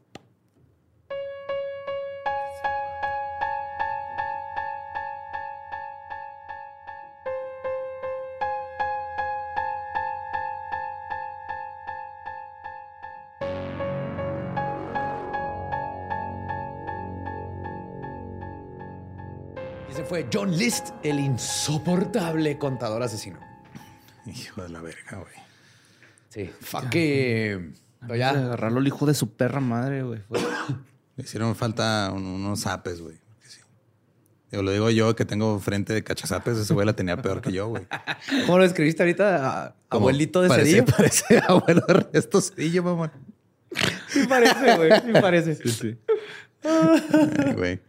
Eh, Pues no, no maten a su familia. Es bien fácil no matar gente, güey. Ey, Luego- hablen con alguien siempre, ajá. Sí, sí, es dinero lo que falta. Todo el mundo pasamos por cosas así. Hay, que hablar con ya. Ya estamos en el momento donde Y acepten que tienen un puede ir a- problema, güey. Eso viene mucho de ahí. O sea, del no querer aceptar y de querer... O sea, de que te abrumas tú solo por expectativas que nadie más te puso. Que Así digo, es. O que te pone la sociedad, pero ya estamos en el momento donde ya se está hablando abiertamente de estas cosas. Sí, Sí, mo. y hablar y decirle, eh, güey, no, no me alcanza y tu compa te ayuda, hay terapia. si Sí, no te con esa es una de las cosas más comunes por las razones por las que se endeudan personas. Es eso, güey. O sea, de que quieren mantener un estilo de vida que es Así es. insostenible y se endeudan y se endeudan en lugar de decir, oye, o sea, no, tengo que hacer ajustes. güey. Y es que para que les caiga el 20, güey, pues el que no habla ni Dios lo escuchaba, güey. O sea, este güey pudo haber hablado hasta con pinche sacerdote y el sacerdote, güey, no Nunca mames, le contó, Necesitamos ajá. un güey que trapee aquí en la No, capilla, no le iba a decir ven, al güey. sacerdote, güey, porque No, porque le iba a decir a quería nadie. mantener esa imagen Simón, ese de estatus, ¿no? pues salía a somos la familia pasto perfecta. con un pinche traje, mamón. Salgo a podar Es contra. que no ¿Quién vergas es no. Jackie Chan, güey? ¿O qué verga, güey? ¿No? Pero mínimo el traje de Jackie Chan tenía como que... Superpoderes Habilidades chidas, ¿no? este güey es por El podar el césped, güey. ¿no? No, no, no. Este, Disparar mal, güey. Acá, o sea. este pinche agosto, güey, a 40 grados en traje y corbata, zapato boleado, podando el pasto, güey, jugando al béisbol con tus hijos. güey. Barney Stinson, ¿no? Es este, güey. Horrible, güey. No, porque Barney mínimo lo hacía verse cool. Tenía estilo, ¿no? O sea, él lo Su hacía... pijamilla, güey, estándar. él tenía otro propósito Ajá. diferente al de este güey. Nada más porque no hay descripciones de él en la playa, porque no sé si fue, pero estoy seguro que sería así, nomás remangados Ajá. los pantalones, güey. Pero con calcetín blanco. Nomás se quitaba los zapatos, remangaba y así se metía al mar. Ah, yo Los traigo piecillos. blanco. Ujú. Sí, pero no vienes, no estás en la playa con traje. Yo traigo calcetín de Güey, ese güey estoy seguro que usaba liguero de calcetín, güey. ¿Sabes cuál es? Simón. Sí. Ajá. Estoy seguro que usaba liguero de calcetín. Guácala, se ven culera esa madre. Ay, güey. Pues gracias por escucharnos. Escuchamos el próximo miércoles con más asesinos familiares. Oh, yes. ¿Estás listo para convertir tus mejores ideas en un negocio en línea exitoso? Te presentamos Shopify. Tal vez no lo sabías, pero nuestro podcast More Than Mamis es un negocio y lo empezamos por supuesto para desahogarnos y hablar sobre la maternidad, no para convertirnos en expertas de ventas y del e-commerce. Así que sí, necesitábamos ayuda para vender nuestro merch y poner en marcha nuestra tienda. ¿Y cómo suena con Shopify? Llegó otra venta. Shopify es la plataforma de comercio que está revolucionando millones de negocios en todo el mundo. Ya seas un emprendedor desde tu casa o desde donde sea, Shopify es la única herramienta que necesitas para iniciar, administrar y hacer crecer tu negocio sin dificultades. Con Shopify puedo gestionar pedidos, envíos y pagos desde cualquier lugar, brindándote toda la información y estadísticas de tus ventas al detalle. Regístrate para un periodo de prueba con tan solo un dólar al mes en shopify.com barra sonoro, todo en minúsculas. Minúsculas. Ve a shopify.com barra sonoro para llevar tu negocio al siguiente nivel. Shopify.com barra sonoro. Hey, have you ever used Cheapo Air? For years, and I really like it. With Cheapo Air, you can book online, use their app, or even over the phone. They've got great prices on over 500 airlines and millions of accommodations. They're my go to for travel planning. And if you join their Club Miles program, you can earn points to save on the cost of your travel. Book on the app, and you get double points. Sounds like it's time I tried Cheapo Air. Call Cheapo Air at 855-247-3279 or visit cheapoair.com slash podcast.